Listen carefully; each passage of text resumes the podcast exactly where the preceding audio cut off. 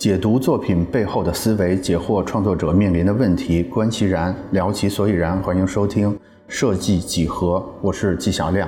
今天呢，我们仍然是和巴顿品牌咨询的两位合伙人的对谈。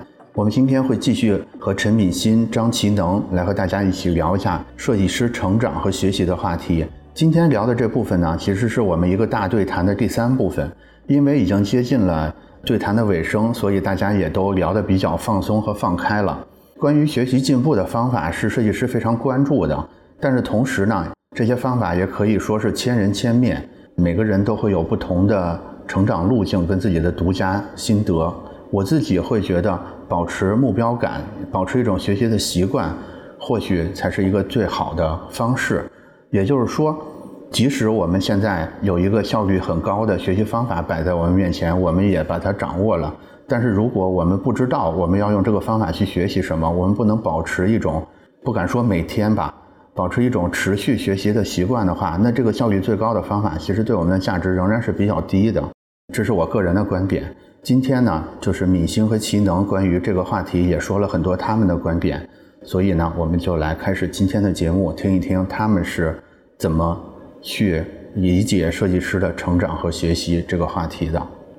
对，咱们正好聊到这儿，咱们就进到下一个比较大的话题，就是关于学习成长的话题。其实你也知道，我这个节目它主要是服务于站酷网上面的设计师嘛。其实设计师们怎么说呢？尤其是年轻设计师，大家学习的愿望还是很强烈的。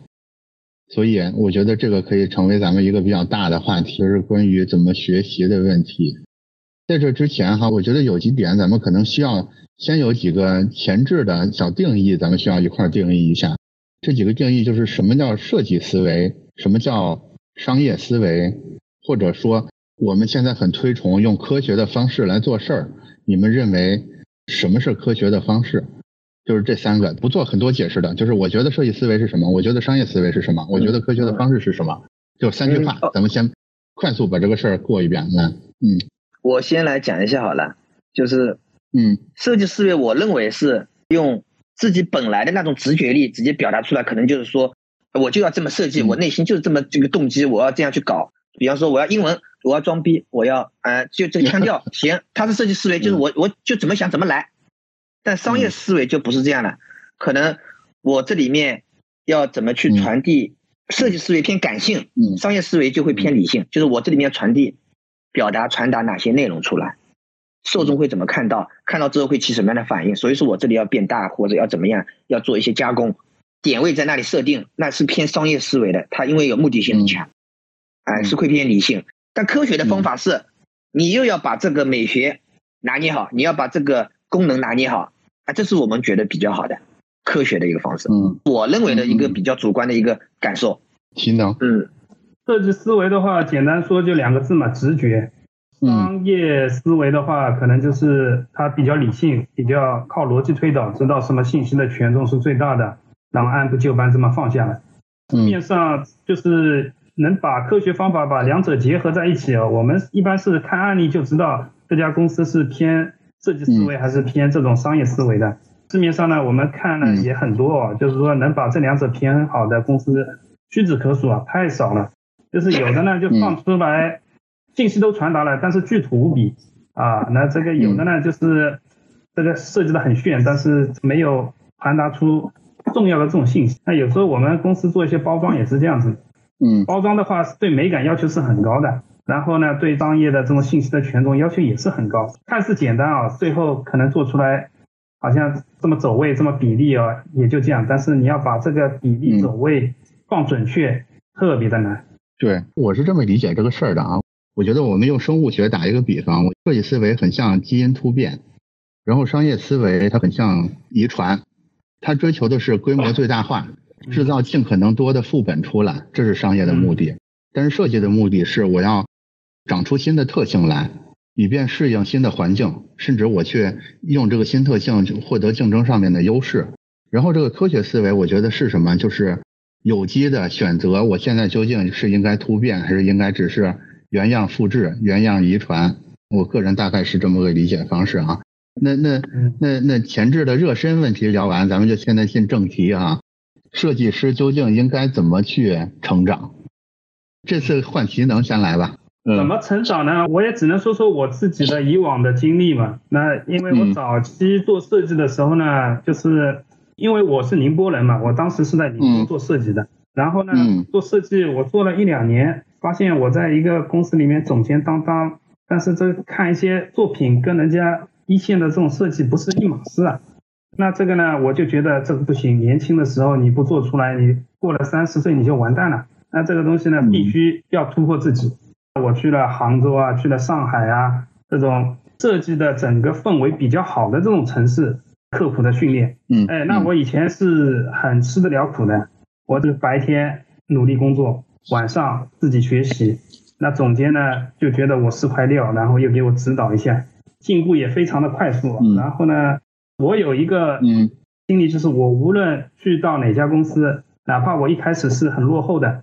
前面有很多高手在我前面的，但是呢，过了一段时间呢，我就会成为那家公司的支柱，因为我本身就是个很好学的人，而且我这个人呢，就是一直觉得我这么灵光，本人不可能学不会的，就这个东西，我只要花时间下去，花精力下去，我肯定学得会。那当然，公司也有很多年轻人了，有时候他说：“哎呦，张哥，我这个东西怎么老是做不好啊？”那我说：“你这个网站有没有从第一页翻到最后一页？”你有没有把他们的案例全都下载下来去分析过？你有没有分析他这个字为什么要这么放？字体为什么要选择这个？色彩为什么要这么去搭配？他说：哎，我没有哎，我就看一看。我说看一看，跟你解剖之后给他大脑里留下深刻印象，这是完全两码事的。那像我们以前做标志，你至少几万个标志要去了解下来了，就是怎么样是好标志，怎么样是坏标志，你自己要总结一套心得吧。啊，一二三四五六七八，这这八条，你去一一对照，你的方案是不是跟这个比较接近的？那或者说还有一点就是，你把你的方案做好，跟世界级的方案放在一起，一比较嘛，一比较就比较出来了，这个东西是差口气的，是降气的，还是说这个段位有点高了？还有一点很重要的是，设计这个东西啊，其实我们也看了很多简历啊什么的，它跟商业的一些权重这种梳理啊还不太一样的。艺术跟设计这个东西是没法勉强的，就有些人可能刚毕业，但是感觉很好，咔咔一做那种味道就能做出来；有的可能就是他已经做了十多年了，但出来的东西就是匠气，哎，他的眼界啊，他的品味啊，就是上不去，也就印证了那句话嘛：艺术这个东西是没办法勉强的。刚才秦能说的有点凡尔赛啊，就是我去任何地方用不了多久，我就是这个地方最强的男人了。咱们的听众不可能人人都是这样的男人或者女人，对吧？因为第一名只有一个，所以那个更具体的办法是什么？刚才秦能有说到一点，说你得下功夫，对吧？你不能说你只是觉得你在努力，你你的这个积累的首先数量是你得达标，对吧？你才可能嗯量变够了，可能才可能有质变。对，但是这个怎么说呢？在我听起来啊，它仍然像是一个从小学就反复听到的道理。我其实期待的是有一个有一个真正的独门绝招，对吧？就是一说大家会觉得哇塞，还能这么学，或者说我靠，原来我一直弄错了。嗯，对，所以秦能，你回忆一下，就是这么些年成长的路上，你就一点弯路没走吗？就是你回忆一下，你就是到现在在学习、在进步这条路上走的最长。付出代价最大的那个弯路，从那个弯路里边得到那个教训是什么呢？我比较走的弯路就是，诚如我刚刚所讲吧，我刚毕业的时候就没有去对一流的这种公司去学习，这就是我当时走的几年弯路。当时你认为应该怎么做呢？就是弯在哪儿呢？当时弯在哪儿？就是说你一开始就是接触设计这个行业的时候啊，你的领路人是很重要的。这个总监的段位就直接导致你可以少走多少冤枉路啊。比如说总监那个段位只有三的，对吧？那他这个教你的东西，那你充其量也就学到二点五。那如果说那个总监他的战斗力是一百，那你学个一半你都有五十了呀，是不是？还有一点呢，就是说独门绝招这种东西其实不存在的。这个包括我们练拳也好，包括减肥也好，所有人都在说什么独门绝招，这种都是骗傻子的。这个独门绝招其实就是日积月累，你一天一天有没有在努力工作？你要知道我们投入在工作的时长有多少，是不是？那就像一个人说我要考清华，我要考北大，但是我在家我要躺着，我要刷刷手机，那态度很好，我要上清华，我要上清华，但行为是这样的，那考不上的。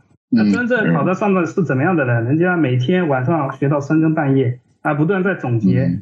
那像网上其实现在资料很多啊，你这个大量的视频，你这种教学的视频，你可以下下来看，对不对？然后好的案例你可以找过来看，你要去分析好的公司的，怎么很多公司的公众号啊，什么都会把自己的思考过程啊、案例啊什么贴出来。学习的地方到处都有，只是你不愿意去投入时间精力下去。就像你减肥，只要管住嘴、迈开腿，你每天跑个几十分钟，日积月累，此消彼长，马上就瘦下来了。但你说我想轻松一点的独门秘籍啊，这这种不存在的，这个世界上不存在这样。如果说一招就学会了，那它也不是什么独门秘籍，因为没有门槛嘛，大家也花个几分钟也都学会了。那你这个护城河在哪里？你能办到，别人都能办到，那你差异化在哪里？稀缺化在哪里？嗯嗯，张总说的确实是，就是怎么说呢？就是几天就能速成这种事儿啊，它一定是割韭菜的智商税。但是我仍然认为是存在技巧的。是这样的，我们其实从小到大就被家长说，哎，你学习学习吧，是为你好，对吧？你应该多做几道题，你再多学一点嘛，对吧？这个习题本你给他做完嘛。这试卷人家能做五张，你为什么不能做六张呢？从小就听这话，我们身为人类都知道这些话没有用，除了会让我们更反感做卷子、更不爱学习之外，其实老师、家长或者是前辈的这些话，对我们的成长并没有真的帮助。所以我认真的想过，就是为什么大家不愿意去做更多的学习，不愿意去看更多的书，去拆解更多的案例。原因其实是因为正向反馈不够，要不然是没有，要不然是来的慢，要不然是来的剂量太小。嗯，所以肯定是存在科学的学习方法的，就是你得自己找到一个方式，甭管它是一个人，还是它是一种什么样的东西。总而言之，你稍微学一点东西，这个东西就能适当的发一块糖给你，说啊，嗯，你表现的不错，你有进步，然后。这样你的神经系统就能得到这个反馈之后，你就觉得啊，好像是的，我只要学习一点，我就能得到一点。它其实跟游戏的基本原理，我觉得是比较像的。就是我们从来不需要苦口婆心的跟一个人说，你玩点游戏吧。为什么人家能玩三个小时游戏，你只能玩两个小时，对吧？游戏的魔力，我觉得就是从这从这上头来的。对，这其实就要涉及到。就刚刚讲到的嘛，就是你要遇见一家好的公司、好的总监。对，像我们是是有很多年轻人嘛，每做完一个案子的时候，我们都有内审会的，在提案之前，这个内审会都审好多遍。这个内审会一页一页看下来，你为什么这么做？原因是什么？为什么我说这个不好？原因是什么？跟他讲讲一遍之后，然后让他再去尝试、再去调整。那这种的话，就是跟刚刚说到的游戏中的及时反馈一样的。每个月我们有月报的评估下来，比如说他的输出力上去了，那身价就上去了。那人家年轻人很嗨呀，是不是？他努力，马上就得到了反馈。这其实是涉及到很多管理上的技巧。那找那种优秀的公司进去呢，其实你的成长会快很多的。就是优秀的公司毕竟是少的嘛，优秀的导师引路人可能就更稀缺。要是我们没有这些人，有什么办法吗？你先来回答这个更难的问题。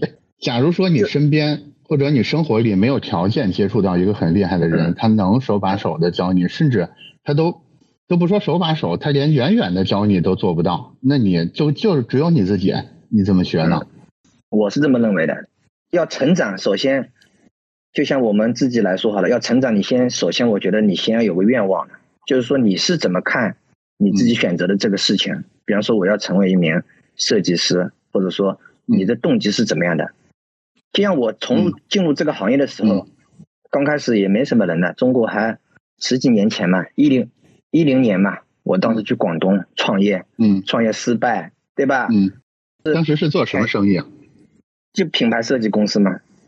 哦，这是一个人的认知。就当时我在浙江，我是绍兴嘛，当时我在浙江绍兴，然后我先看看大环境，我觉得这边发展是比较不太好的。这设计师也要有这个思维的呀，然后。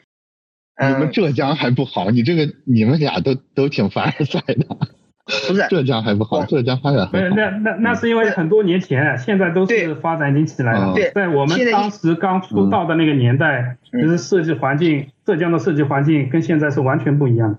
那时候我就是觉得听总监怎么他们讲，我觉得认知他们不太够的。你跟他讲品牌是讲不懂的，他也不会找你做的。然后呢，我去广东创业，那边不是说深圳设计设计之都啊什么什么的。然后我认识，就是也是我当时一个师傅嘛。那我可以告诉大家，就是说人家没有手把手教你这个事情的。我们当时刻苦的时候，真的做一个字体设计，我可以做到凌晨两点钟。一个是热爱，一个是我要钻研，一个个研究，对吧？然后一个个做，就是这样。国外的东西翻墙去看啊学习啊，资料以前也不用翻墙嘛。比汉是一零年就有了的，其实零五年其实都有，但是我们当时就自己下载下来研究，人家为什么这样做，就是去做。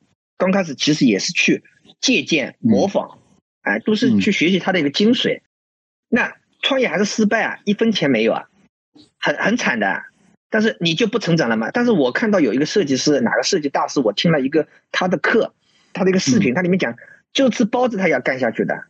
那我的愿望很简单，就是吃包子我也要干下去的。我带一千块钱来杭州，再开始，我就觉得把我外面学的一年半两年的一些知识，我要给家乡用了的。也不是你想的那么简单，就你马上就起来。我觉得是认知，就是我的观念里面一定是这样。如果我选择走这条路，哪怕现在不挣钱没关系，只要到时候进入快车道的时候能生活会变得不错，我就上了的。因为你不要看你当下怎么样，很多设计师他当下还可以，十年后不可以了，那这个是不行的。那你只要当下你笃定了这个事情，死磕到底，到时候做到一个顶级的一个水准，那你的未来上快车道的时候。你可能做一年，其他设计师要做一百年，可能要做几十年，可能要做几年，都完全有可能的，因为你已经是起来了那种有势能了的，对不对？嗯，有些咨询公司老板真的，他做一年，那普通人得干一辈子都不可能达到了的，因为人家产值在那里，利润在那里，这个客观的呀。那说明为什么？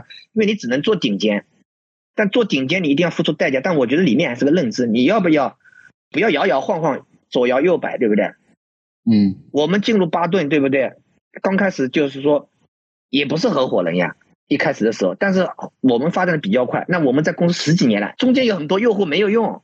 你的战略中心，你就是一定要敲定。你比方说十几年，就像我老大说的，你不用什么简历啊，你你这个就已经震慑掉了百分之九十九的人了，对吧？人，嗯，是不是这道理？就你的一个重心就是一根筋死磕的。对不对？你中间会碰到诱惑，会碰到摇摆，想创业，想搞其他什么产品啊，想什么乱七八糟都会干扰你，有一些魔障的。但是你的心是不是很安静的在这个赛道里面？其实这个东西可以做下去，做深它的，对不对？我们从小的公司可能就三个人，慢慢做到几十个，可能未来的几百个，这个都是你一步步走过的。那人家说陈哥你怎么当时不去奥美？但我说难道我不能看一个小公司变成一个大公司吗？用我的力量，用我的决心。对不对？那后面我们碰到张总啊什么的，我们合伙人，那我们真的是就是更好了。以前是一个单件，你一一把剑在那边砍，后来双剑合并，哇，三剑合璧，那你这个会越来越好的，对不对？就是你你你你设计师，你还有很多东西，你要跟你的一个你的兄弟也好，你的合伙人也好，你下面的一个同事也好，你可以学习的。有些人可能项目管理比较强一点，有些人可能技术比较强一点，你都是可以互补的。你要找到你自己擅长的。设计师成长不是我一定要画图，你的思维先要成长起来。我就我一直说，设计师一定是个奇怪的，如果他不奇怪，他做不好。他脑子一定要怪怪的，你不能被框框条条给我框住了的。你不要定义说，哦，他们就是一家设计公司，没有这个事情的，对不对？小米他以前是做手机的，后面还做汽车去了，做什么了？那哪怕我们现在字节跳动，对，搞得好像我在给他打广告一样的。那首先 他这个公司，他们已经改名叫抖音集团了。对对不对？他这个公司，他布局的，你要去这么看这个事情。他布局的，他又不是说是一个短视频，是是一个东西。他后面会做很多东西的，比方说搜索引擎啊，未来的一个生态，他肯定不会只在这个战略上面，因为这个东西也马上会有增量，有个天花板的，对不对？那人家的一些战略打法，其实，嗯，设计师也不要就停留在好像画图，但这个是你的基本功，你一定要搞好的。你后面很多成长的空间。如果说你只想着你画画图，你要。搞得很牛逼，我觉得这个不现实。你是一个综合素质，所以说平时你要研究，比方说我们要看书，你不要说你给自己硬看书没有用的，你先看你自己喜欢的书嘛。就像以前我们健身的时候，老师会讲，你先不要硬吃，你先吃你自己喜欢吃的食物，这样的话你慢慢慢慢你就体重会上。你吃都不吃，你怎么会增重呢？你先看自己喜欢的，对吧？交流交流，你对这个东西已经有兴趣了之后，那我们每天要看书，不看书不行。那你还可以去研究很多东西，比方说富人的习惯，对吧？他每天都会看书，百分之四十多看什么技能书，百分之什么多看管理书，是百分之多少看什么书？你先把这个习惯养成，你的缺点不要改嘛，你先把习惯养成，把你的好的习惯覆盖你的缺点，你这个不就成长的时候会更好吗？这样的话，对你的一个思维，你的一些东西，他会有认知，然后你做事情的时候，你考虑东西就会不一样了。比方说，我以前哪怕刚开始不是巴顿的合伙人，我的思维就跟人家不一样。我觉得我创过业，嗯，老大可能很辛苦的。公司没那么好做的，我能体谅，但一般人打工的时候他不能体谅这个事情的。然后我觉得，以我的能力，能不能帮公司尽量的去赋能，能不能让公司做得更好一点？我会这个视角去想这个问题。等到我做好了之后，我觉得我一定会有发挥的空间，有平台给我的，对吧？那很多设计师他不这么想的，他会觉得，反正我就是搞个设计，也从来没想过什么主人。嗯，还有一点很重要的就是我以前的最早的一个合伙人，也是第一次创业的一个大哥，也是。跟我讲了一句话，也是我现在大哥也会跟我讲，只是他们两句话不一样。我就这辈子我都觉得很有启发。什么东西呢？嗯，第一个，大哥跟我讲的是，每一个案例都当作品一样去做。哇，从此之后我的感觉就不一样了。每一个案例工作都当作品一样去做，那个心态是完全不一样的。就是我要参加红点、IF、A 底三什么 K 底三，我就我们就会想，我们这个作品能不能拆散，能不能成功，要求肯定很高嘛。评委老师的眼光肯定很高嘛。还有我们站库的大设计奖，对，对吧？那后面我碰到我第二个大哥，他就跟我讲，每一个客户，就当你自己做这个生意，你怎么做？哎，这个设计出来之后，这个产品做出来之后，我自己会用吗？我自己会背吗？我这个手提袋我自己会拎吗？这个门头这个形象我自己会装吗？因为客户要花钱，那你这个角度就不一样了。那如果从我们销售的角度来说，再往外延一延。你要跟客户发生亲人关系，你不要把他想象这是客户。那设计师他会会面临一个问题，他会觉得客户我很害怕，我不想跟客户沟通，对不对？其实客户就是你的朋友，就是你的亲人。你们没有说什么甲方乙方，你们是平等的。我们是一个 team 一起做一个创业，一起做一个 demo，一起做一个更好的东西。我觉得对设计师来说，客户可能是最亲的亲人了，因为你们俩真的是互相成就的。就是这么说，甭管你是一个多小的设计师，只要你服务这个客户，他成为全国大佬，你跟着就是全国大佬。所以你应该衷心的祝福你每个客户都成功，因为因为到时候大家很难分辨他的成功是不是来自于你的设计，但是你的身价就会上升的很厉害。是，我觉得刚才那个敏欣的回答好像解决了我的问题啊，就是如果身边没有人的话，所以答案就是你应该。自己建立起一个很长远的、价值很高的信念感，其实你可以用这个信念感来撑住自己。打个比方说，就是你玩老头环，或者是玩只狼这种很难的游戏，对吧？就是你有可能玩一百次都打不死这个 boss，但是你始终有一个信念，我总有一天能通关。就是这种信念会吊着你，然后你你有一天真的通关的时候，那种快乐也不是那种肤浅的，比如说什么。连连看这种游戏，这种不停的发小糖可以比拟的，对吧？它发的是一个巨大的天一样大的糖，对，所以就是你需要自己想象出这么一个东西来。另外，我觉得刚才敏欣说的还有一个亮点，就是不要盯着自己的缺点看。我觉得我们人有一个本能啊，就是我们会对这些失败的事儿、不好的事儿或者是缺点比较关注。我们以往更多时候把这个东西视为是一种美德，对吧？一种反思精神，一种对。危险的警觉力等等之类的，但其实怎么说呢？如果你已经是个很成功的人，或者你有很雄厚的资本，你有这个品德当然是个好事儿。但是如果你是个刚起步的小孩儿，你就天天盯着自己的缺点，盯着自己的劣势，有时候只会把自己给吓住。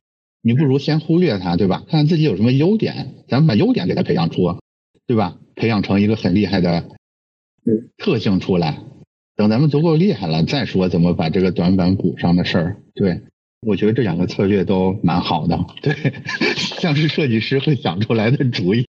对，就不像是一个很正经的教育机构一个师长会教给你的道理，像是一种用血泪 换来的一些东西。对，对，它其实里面其实也是一个目标感的东西吧，就要有目标感。我觉得真的，我也可以分享一些东西，就像以前我最早的时候，我是。给自己定目标的，比方说你俗一点也可以，你要买车买房、结婚什么都可以，你定在那里。就是很多时候我是喜欢哲学的，比方说中国的、西方的，我会研究哲学，研究一些比较奇怪的东西，就别人看着奇怪，但是我是经常要研究的，对吧？说的，嗯，有些东西也也可能也不在这话题里面，也不好分享。以后可能有机会也可以一起聊聊的，因为是有一些吸引力法则的。你对他这个东西越来越强烈的时候，就相当于宇宙中充满了一些念头，整个世界充满了一个好的念头的时候，这个世界不就是好的吗？就像我们做管理要激发人的善，彼得德鲁克说的，对吧？激发人的潜力，而不是说去靠控制，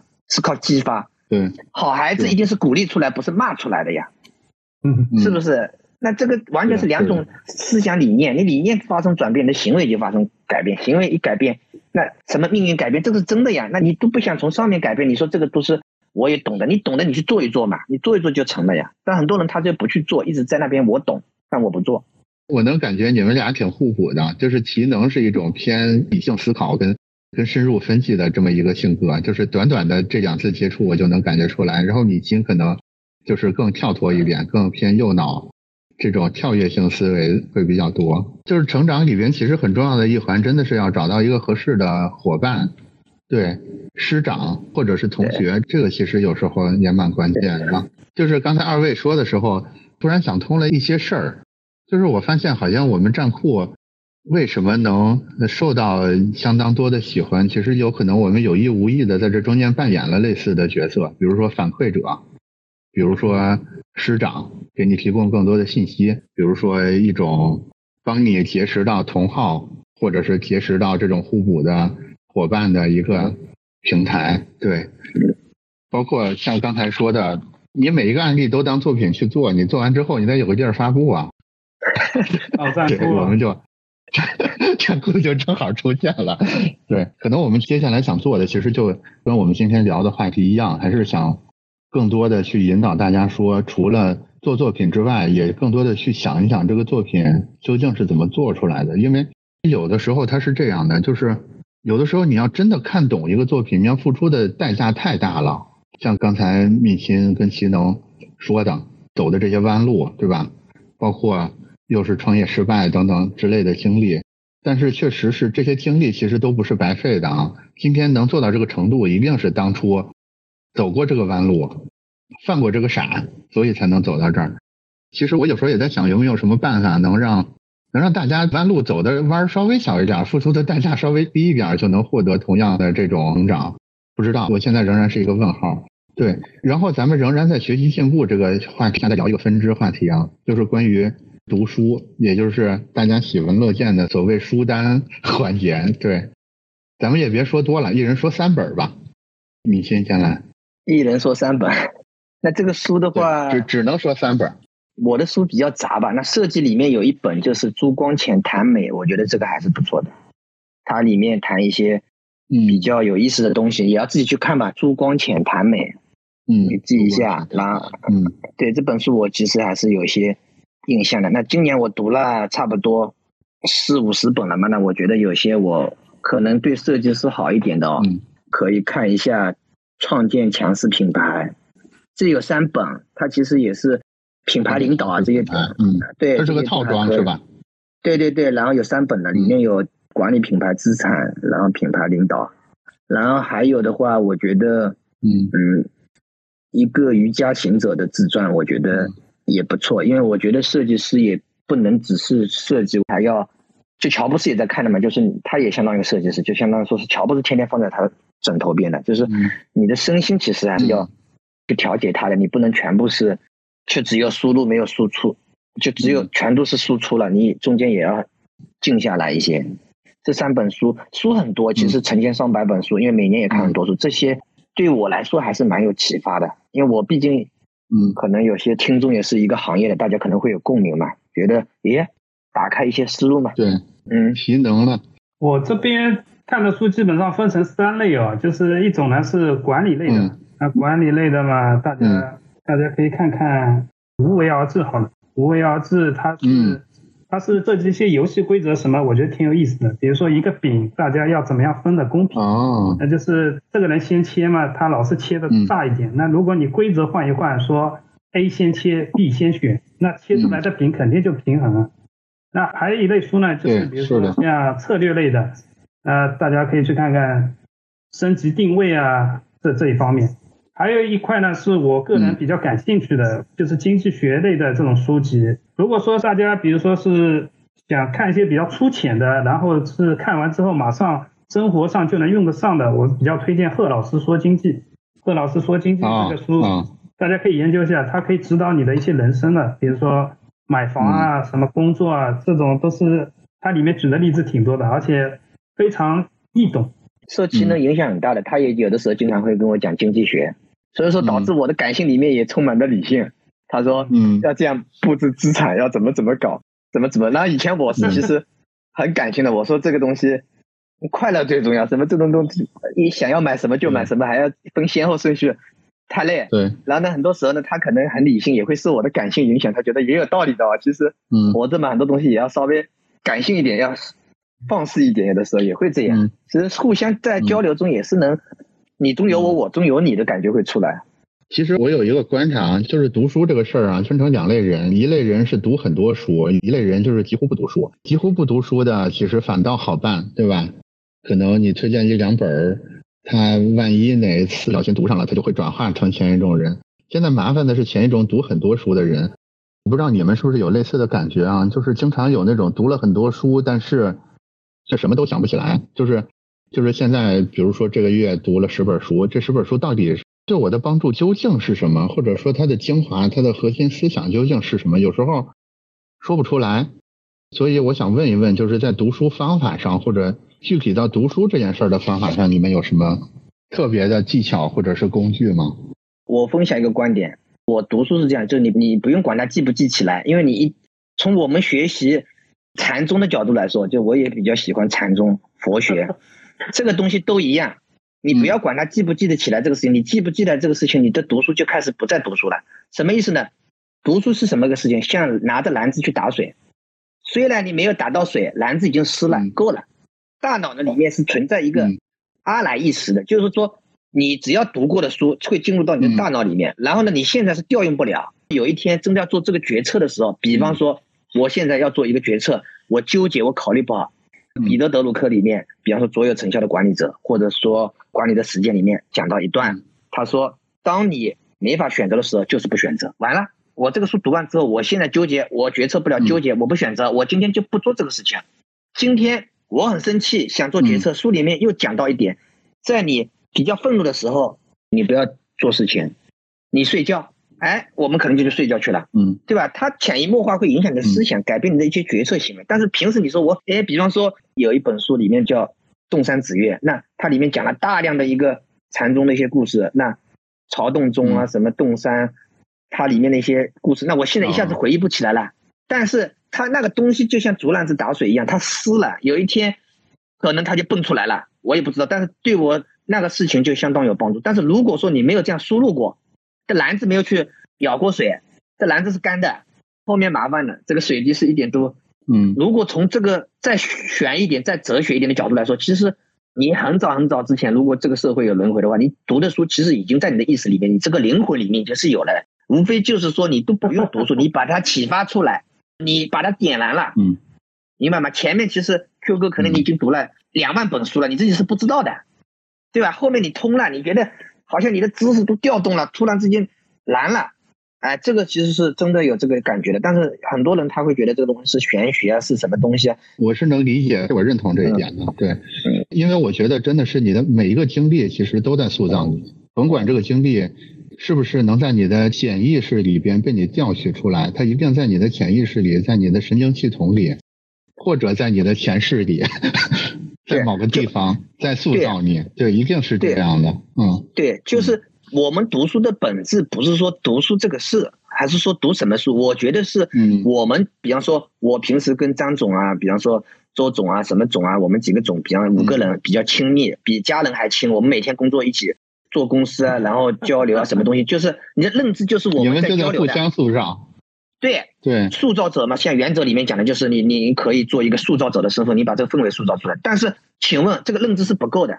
就如果说一个人要怎么样，他是靠认知的，那么我们能不能跟王阳明，能不能跟曾国藩交流交流？哎，他说，嗯，要这样那样，对吧？他说要王阳明比方有心学，对不对？你很多东西不是读过书，你不就是能蹦出来嘛？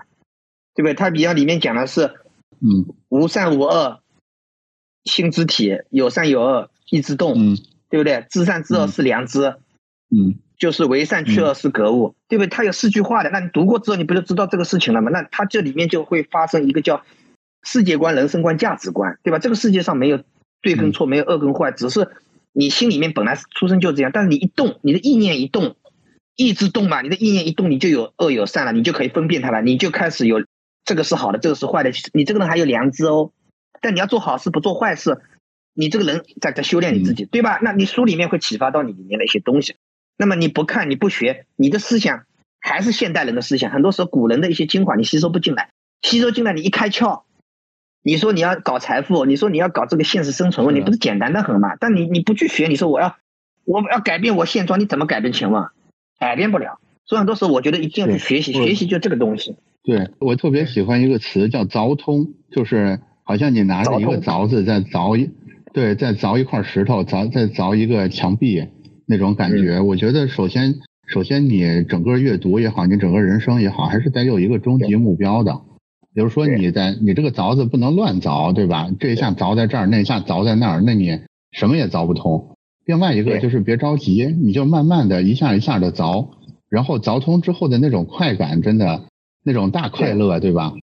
在不停的朝着一个方向使劲儿，然后所有的信息，甭管这个信息是不是你每次去挑那个凿子，它其实都有一些力被浪费掉了，但是没有关系，我大方向没有错，嗯你就一定能凿通，一定能能成为穿越这个所有这些障碍，去到达你最想完成的这种认知的升级什么也好。我觉得咱们现在聊这个话题啊，就是像类似我们俩，可能越聊越开心，但是可能对有一部分人来说，就是已经开始昏昏欲睡，或者觉得好无聊，你们究竟在干什么？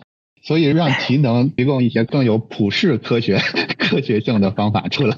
可以，就是我们有句话叫做“选择比努力更重要”嘛。但是你要做对这个选择的话，其实背后你要付出巨大的努力的。那这个努力来自哪里呢？就是你平时看的书啊。那你这个看书其实遗忘率是相当的高的，你基本上看完一本书，百分之九十的内容全都遗忘了。你能把一本书可能最终说的就是说，哎，有几个例子栩栩如生，他举的几个例子你记住了。还有一点嘛，就是说整个书他想表达的一个观点是什么，你大概能用几句话给他讲下来。那像我个人推荐那种费曼学习法，他的话就是说，你看完了一个东西啊，你跟身边的朋友去讲一遍，那他这种遗忘率就会大大降低。那为什么我经常看的书跟明星啊什么说，哎，我跟你讲哦，你资产要怎么配置？这样讲了一遍之后，我就记得很深了。那像我们平时所以，所以你就是巴巴顿罗胖是吗？那像我们管理当中经常会遇到一些问题，那就是嗯很多时候也是书中的知识给了我们启发，跟这种这种大咖去交流。那比如说像像宁向东啊，是我们最近研究的比较多的，因为宁向东里面有一个观点特别的好，他就说以前流水线的功能嘛，他就每个动作给它计时了，就你做这个要五秒，做这个要三十秒。然后呢，他就是根据流水线的功能，你一天下来照这个速度，你应该可以做多少事？那流水线的功能就偷懒不了了，效率提升提升，好像说是五十倍哦，啊，具体数据我忘了。嗯但这个问题呢，用在脑力工作者上呢，不但没有改善啊，反而会是下降的。你不可能说再给你三分钟，标志马上做出来，时间到啊，这种不可能的。还有一点就是说，脑力工作者不是说就是你硬压他。他就能写出《哈利波特》的这种东西，其实还是天赋是很重要的，而且要激发人意中的这个善。这件事不要变成我逼着你做，而是变成说我想做。那像逼着他做的话，比如说随便搞搞，他就说那三个方案嘛，三个方案都搞出来了，我回家了，我回家睡觉了，躺着了。那如果说是他想做，我们说这个东西你爆破好了，到时候要上站库的，他一听哇站库啊，这个有可能上首页的。全世界的设计师都看得到啊，那他就激动啊。对，礼拜六、礼拜天，哎，你回去休息吧，不要，你不要拦着我，我要把它爆破成世界级，就是这样子，这就是激发人意中的善，而且一定要尊重脑力工作者，就是说他这个情绪是第一生产力，他如果心情郁郁寡欢，闷在那里，几个星期过去了，他这个东西就推动不了。大家吃吃饭啊，聊聊天啊，对不对？讲讲段子啊什么的，他心情好了，哇，一下子这个爆破起来，效率就提升上去。对，这其实就需要更高的管理境界嘛。这个也是我们平时不断在学习，嗯啊，在积累。对，或者也可以看看书嘛，因为不是每一个听众都是管理者嘛，有可能，嗯，有的听众不面临这个问题，但是每个人一定要面临一个问题，就是自己有可能有情绪低落的时候。其实我觉得读书还有一个很重要的功能，就是你能看到说，其实有的人他的境遇跟你是非常接近的，但是他是怎么走过去的，或者是他是怎么没走过去。我觉得你看看，他其实都是对你的人生的一种演习，对吧？读书的优点是你能借助这个媒介跟很多很厉害的人去，去事先把很多事儿演习一遍。这个其实投入产出比还是确实是很高的。对，嗯，就找到答案的书里面，就是有些时候我们以前犯过的错误，我们哎，我们看了书之后，我们觉得我们以前犯过这个错误，然后我们现在可以避免这个错误，对吧？就像情绪，它书里面讲的，比方说课里面讲的是窄化效应。那那窄化效应以前我不知道这个概念，什么叫窄化效应？他就说。他这个人内心就是已经有情绪了的，这个时候是不太良的，不良情绪导致他这个行动力就是不行了的。然后你要把这个东西化解掉，你不化解，一直积累在那里，事情是干不好的。体力工作者没关系啊，他搬砖，反正我心情不好我也搬嘛。脑力工作者是不行的，他脑子里面一片空白，啥都想不出来，那怎么工作呢？工作不了的。那这个时候要让他变得把这个效应给他释放掉，这个时候他就会，其实里面有很多学问，那都是从书中是可以。学过来的，而且越看书越觉得看不过来，看不完，买很多书学，放很多书架里面，然后总觉得这辈子也看不完书，就感觉自己知道的这个认知变大了，那外面那个圈更大了，反而就很恐惧。有的时候就是就像苏格拉底一样说的，最大认知是自己的无知嘛，是不是？对，是的，这个东西是这样的，就是你知道的越多，你就越知道自己无知，而你知道的少的时候，你。你跟世界的整个接触面是比较小的嘛？你会觉得我不知道的东西也还好。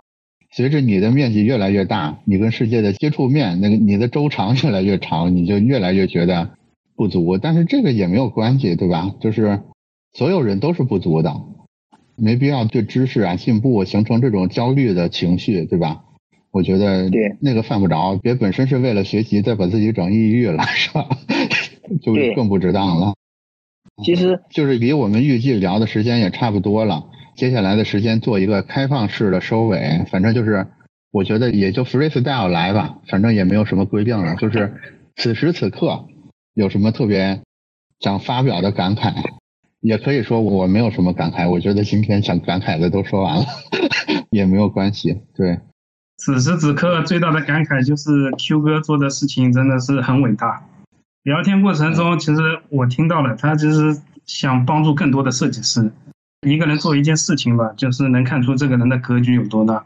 这这个可能是我想凿通的那件事儿吧。嗯。当然，现在其实就别说凿通了，可能连具体要凿哪块石头都没有完全确定下来。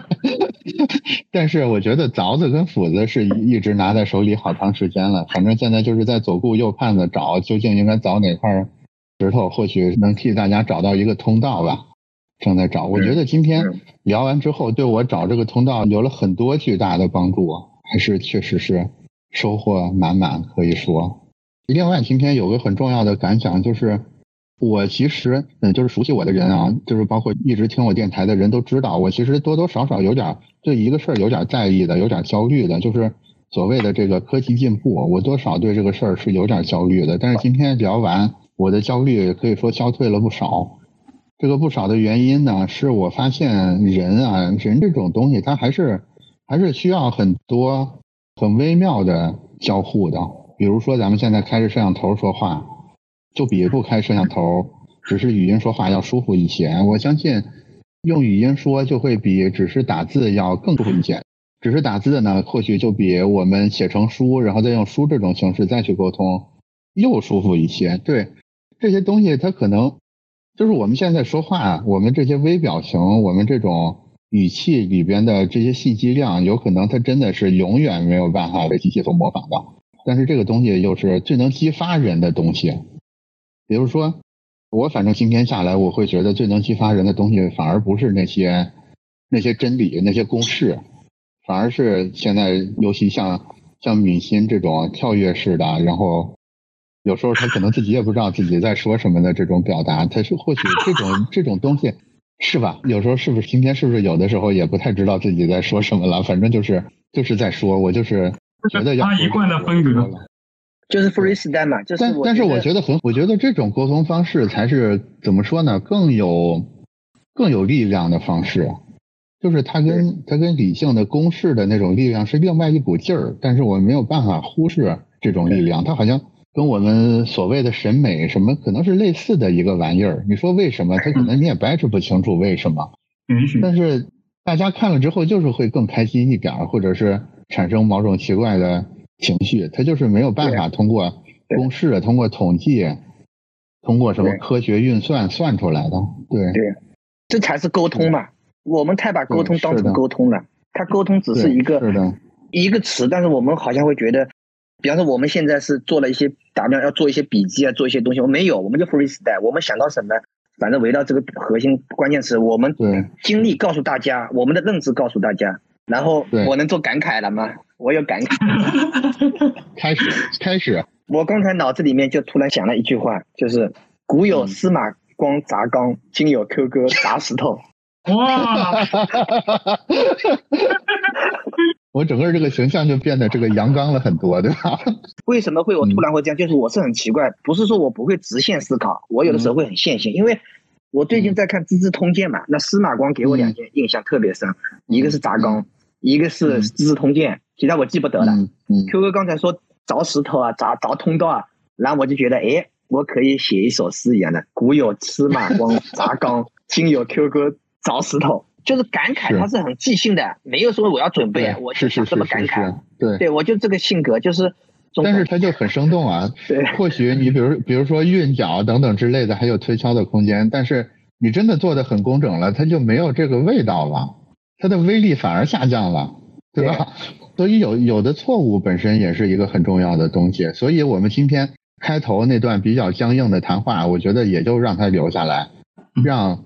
收听所有今天我们聊这三个大话题的观众来分辨一下，就是这三个人怎么从一开始只能音频聊那种怪怪的、有点商务谈判的、有点拘谨的状态，变成最后都开始砸石头，可能大家听起来 对形成一个完整的作品，对吧？